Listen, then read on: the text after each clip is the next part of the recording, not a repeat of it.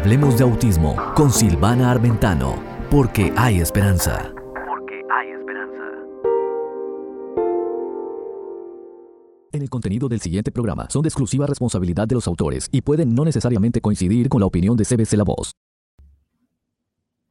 Hola, hola, y aquí estamos una vez más en Hablemos de Autismo con Silvana Armentano, porque hay esperanza.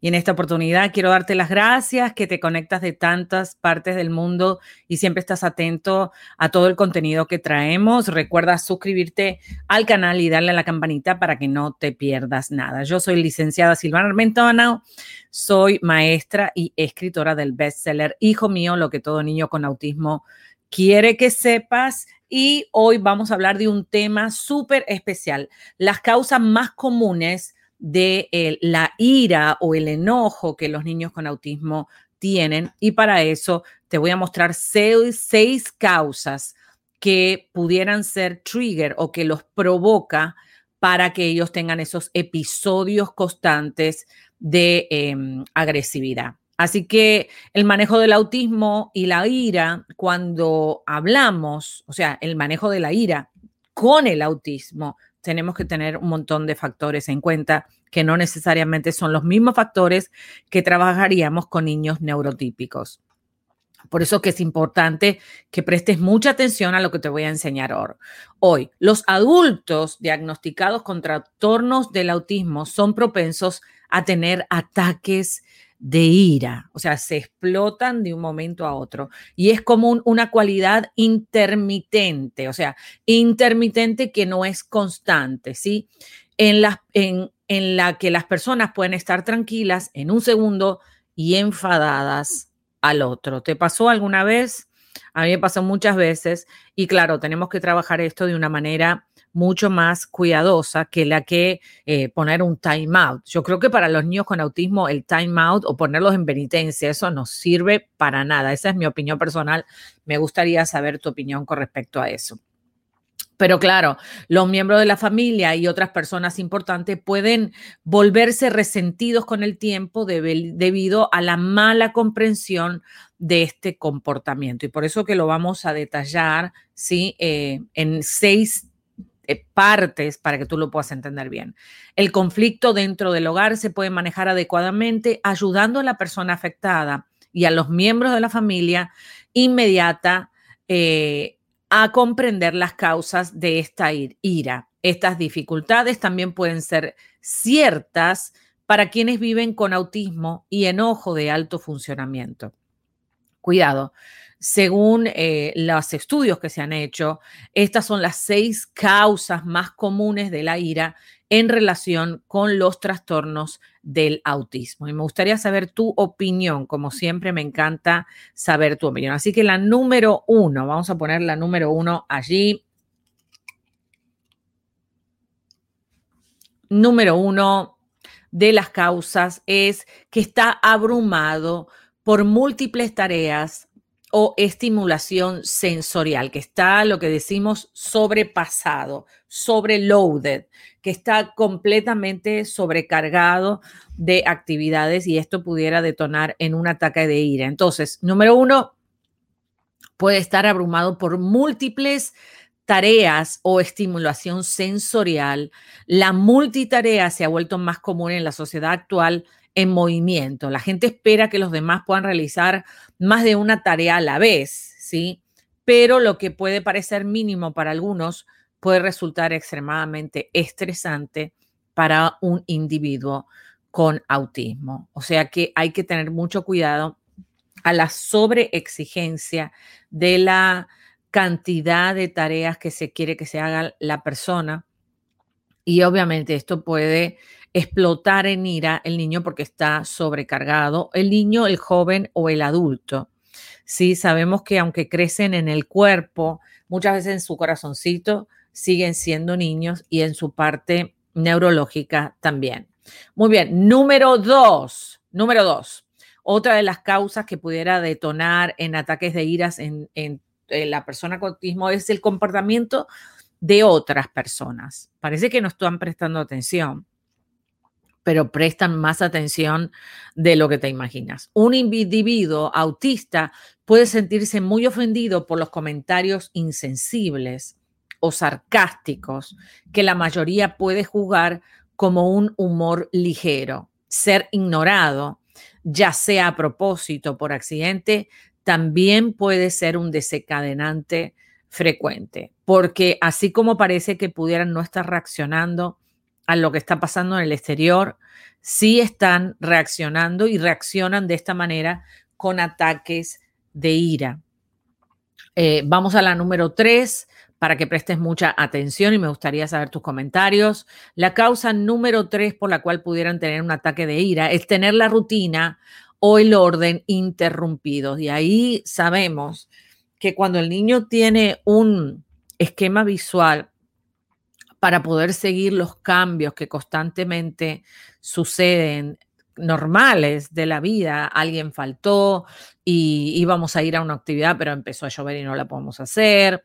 Y los cambios normales, pero para ellos los cambios interrumpidos pudieran causar detonantes horribles y obviamente ataques de ira. El autismo hace que las personas funcionen de una manera diferente, por eso tenemos que tener mucha compasión.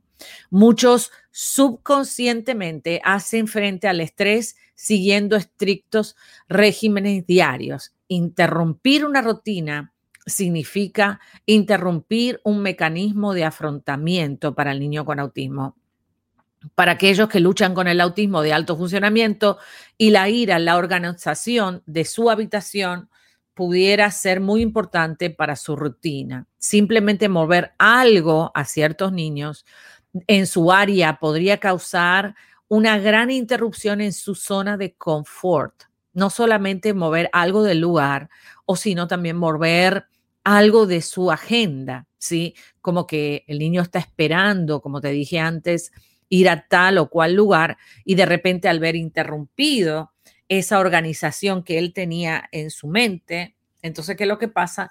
Detona en un ataque de ira. Número cuatro, dificultades con el empleo y las relaciones a pesar de ser inteligentes en muchas áreas. Sabemos que toda la parte de la socialización y la comunicación es todo un desafío para las personas con autismo. Por eso es que pudieran tener dificultades en el empleo, en el hecho, en, personas que sean altamente eh, funcionales o en ciertas pequeñas tareas donde algo no le cayó donde tenía que caer y obviamente comienza ese estrés o ese disconfort interior y reacciona en un ataque de ira. Dificultades con el empleo, y relaciones a pesar de ser inteligente en muchas áreas. Pueden ser excelentes en matemáticas, por ejemplo, pero de repente para afrontar una solución en una relación, algo que pasó inesperado con algo que se les cayó y el jefe le dijo algo, eso pudiera detonar en una ataque de ira. Qué importante todo lo que estamos aprendiendo y es importante que tú tengas mucha compasión, compasión de estas cosas. Esa fue la número cuatro. Vamos a ir a la número cinco.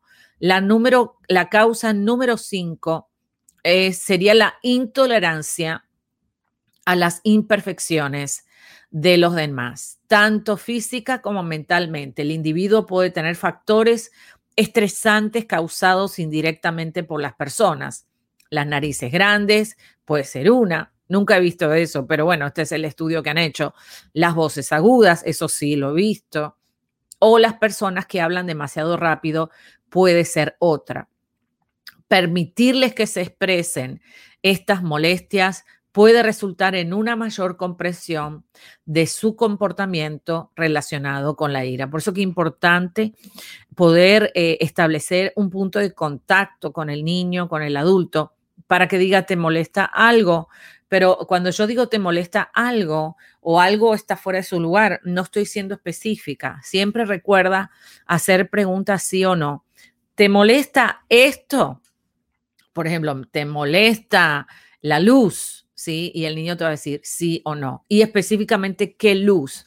necesitamos reducir la información en la pregunta lo más posible, porque si hacemos una pregunta demasiado amplia, entonces el niño no va a saber a qué te estás refiriendo específicamente el niño joven adulto. Acuérdense que siempre hablamos de esa manera. Entonces, es, importante que ellos aprendan a expresarse. Me siento molesto, me duele la barriga, no me gusta estar en este lugar, me quiero ir, tengo hambre, tengo frío, tengo calor, ah, quiero seguir jugando y que el niño pueda expresar constantemente cómo se siente para que también sea más fácil el poder identificarlo. Número seis, la acumulación de estrés. Y aquí creo que esto le pasa a todo el mundo. esto le pasa a todo el mundo. Es algo que debemos de tener en cuenta y le pasa a todo el mundo. Por eso es que la acumulación de estrés por tantas situaciones que pudiera estar pasando, todo lo que se enumeró anteriormente puede sumarse potencialmente a este. Las personas que no han tomado medidas para controlar la ira pueden tener dificultades para lidiar con el estrés acumulado. Y muchas personas autistas se les debe enseñar cómo procesar su estrés y sus emociones. Eso es muy importante. Si bien la compresión es clave, que es eh, comprender a esa persona. Es solo el primer paso, pero también la, persona con autismo necesita comprender qué es lo que le está provocando esa ira. El siguiente paso es utilizar entonces el conocimiento para cambiar su enfoque hacia el manejo de la ira del autismo.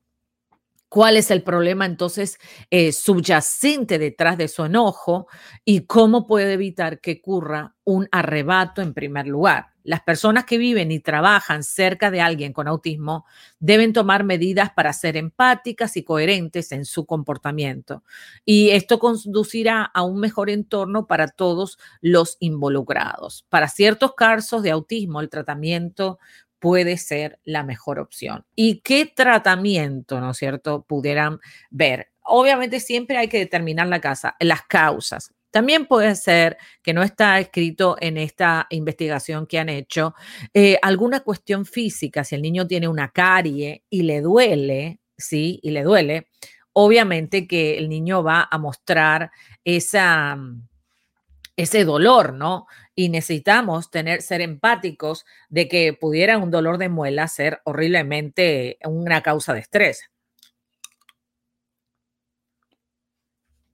Entonces necesitamos tener en cuenta eso, que pudiera ser que hay una cuestión física o también una comida que le dio alergia al niño y el niño tiene adentro una molestia. Por eso que es importante la data, tomar la data constantemente para poder identificar qué fue lo que pasó antes de la de la explosión de la ira del niño, del joven, del adulto, y de esa manera trabajar con el equipo para tener un plan de, eh, una plan para la crisis y cómo desescalarlo al niño en el caso que no sea una cuestión física. Ah, quiero contarte que esto es todo un arte, un arte, desescalar a una persona que está en ira, que no tiene la voluntad de estar en eso, sino que se explota de un momento a otro. Es muy característico en los niños con autismo y por eso la información que tú tengas de lo que pasó antes es tan importante para que entonces puedas evitar evitar que esto eh, suceda. Ellos van dando signos de alerta. Ellos van escalando, van haciendo sonidos de queja, empiezan a, a lo mejor a moverse rápidamente. Tú puedes ver que algo les está molestando y por eso que es todo un arte, no solamente el poder identificar que está por venir una crisis, porque ellos sí lo están anunciando, estoy por explotarme, esto no me gusta. Y van en ese proceso, no dura muchos minutos, pero cuando ya está explotado, entonces, y cuando ya está en el ataque de ira, ¿cuál va a ser el plan que tú vas a hacer? Mi recomendación es que hagas una data, obviamente, una data, tomes información de las veces, de la hora, de la comida, de la situación, del juguete, de las personas que estaban, hasta de la temperatura, porque a veces la temperatura eh, del, del, ambiente o el olor a comida pudiera ser que les detona en un ataque de ira para que entonces cuando haya un escenario parecido, ya tú estés preparado con tu plan de crisis para poder desescalarlo al niño y volver a integrarlo y eh, eventualmente enseñarlo al niño a estabilizarse él solo. Y sí sucede, sí sucede, sí sucede. Por eso es que hay que tener un plan de acción y una acción para el plan, porque nada sirve que todo el mundo haga el trabajo y tú que estás con el niño la mayor parte del tiempo no puedas manejarlo. Por eso que es tan importante la información y estas seis causas comunes, digamos siete, yo te agregué una número siete, son eh, primordiales para poder entonces identificar qué le está pasando y cómo poder ayudar al niño, al joven o al adulto con autismo a superar ese momento tan frustrante y claro, prevenirlo al otro día o al otro momento, ¿no? Porque entonces cada vez la escalada, cada vez la ira va a ser mayor porque el niño no se siente oído, no se siente eh, que se lo está entendiendo y claro, ponete tú en su lugar, sin poder expresar con un vocabulario pequeño cómo se siente y encima sentirse mal y buscar ayuda y no lo entienden y encima le preguntan mil veces, ¿qué te pasa? ¿Qué te pasa? ¿Qué te pasa? El niño no te va a responder qué le pasa. Tienes que tú tratar de armarle una oración y adivinar de alguna manera lo que le está pasando, darle opciones para que él pueda decir que sí o que no. Una de las técnicas que se usa para desescalar a una persona con autismo en ira es la respiración. Yo puedo respirar y contar hasta 10. Contar hasta 10. A veces funciona, otras veces no. Y por eso que cada eh, familia necesita hacer un plan con su equipo de trabajo para que todo el mundo esté trabajando en la misma página y se beneficien todos porque menos ocurren las, las eh, conductas de ira, más feliz va a estar todo el mundo. Y por eso que el tratamiento, ¿qué tratamiento se puede hacer? Muy bien. Primer tratamiento que se hace es la evaluación de la conducta.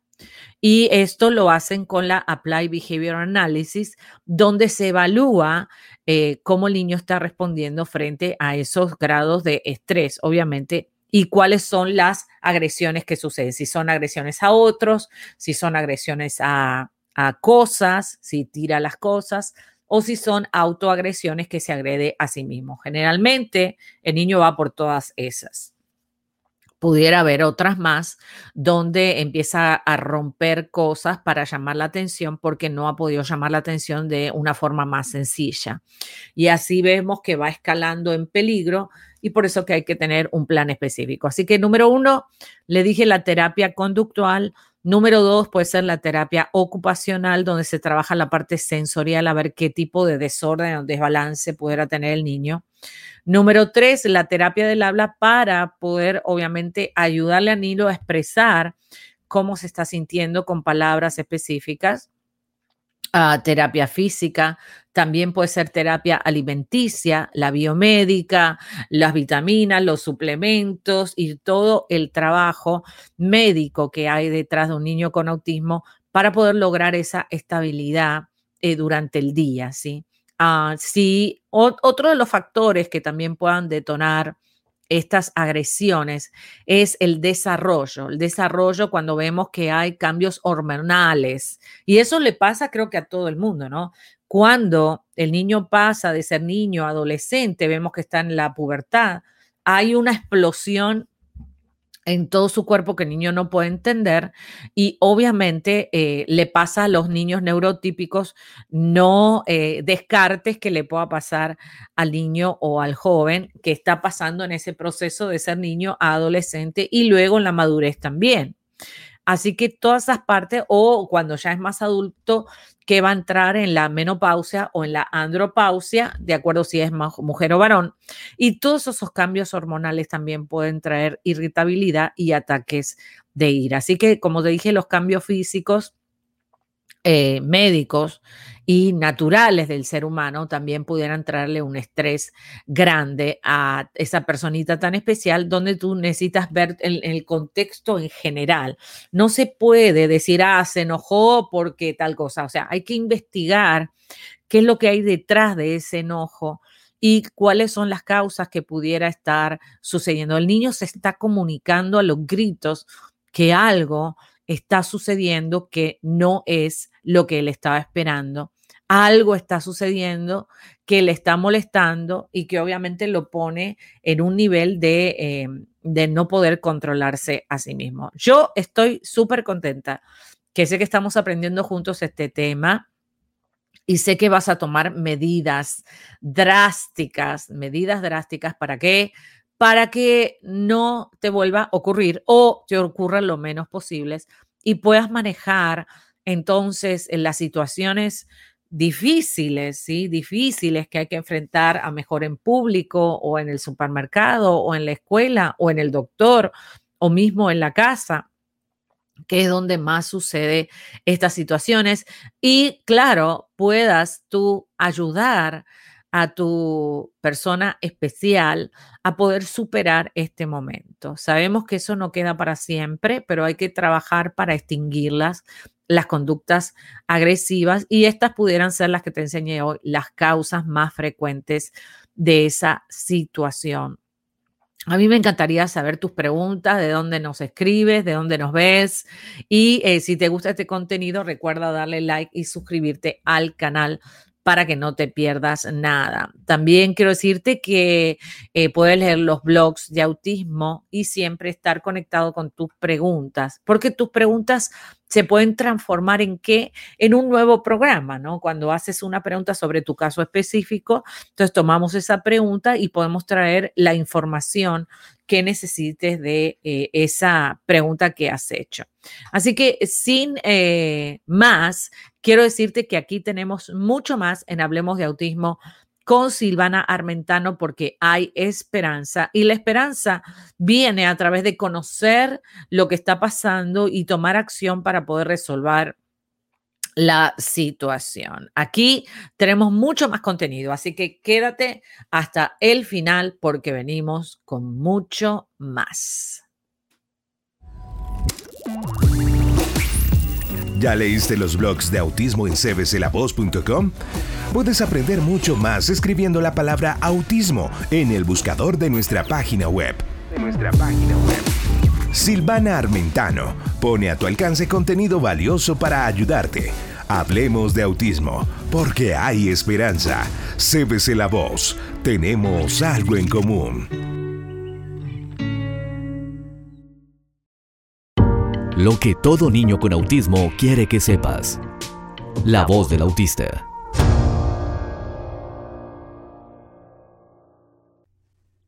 Mamá, quiero que sepas que te quiero y necesito tu ayuda. Mamita, no tengo control de mi cuerpo y a veces me muevo mucho porque no siento mi cuerpo en el espacio. ¿Me pudieras ayudar a sentir mi cuerpo? No te enojes conmigo. No tengo control de eso. Y soy muy chiquito para corregirlo solo. Quiero verte feliz. ¿Lo arreglamos juntos a este desorden? Esa fue la voz de un niño autista sacado del libro Hijo mío, lo que todo niño con autismo quiere que sepas. Y muchas veces nuestros hijos tienen muchas cosas que decirnos, pero los músculos de la boca no se lo permiten y a veces Toda la información que tienen en el cerebro no les sale por la boca.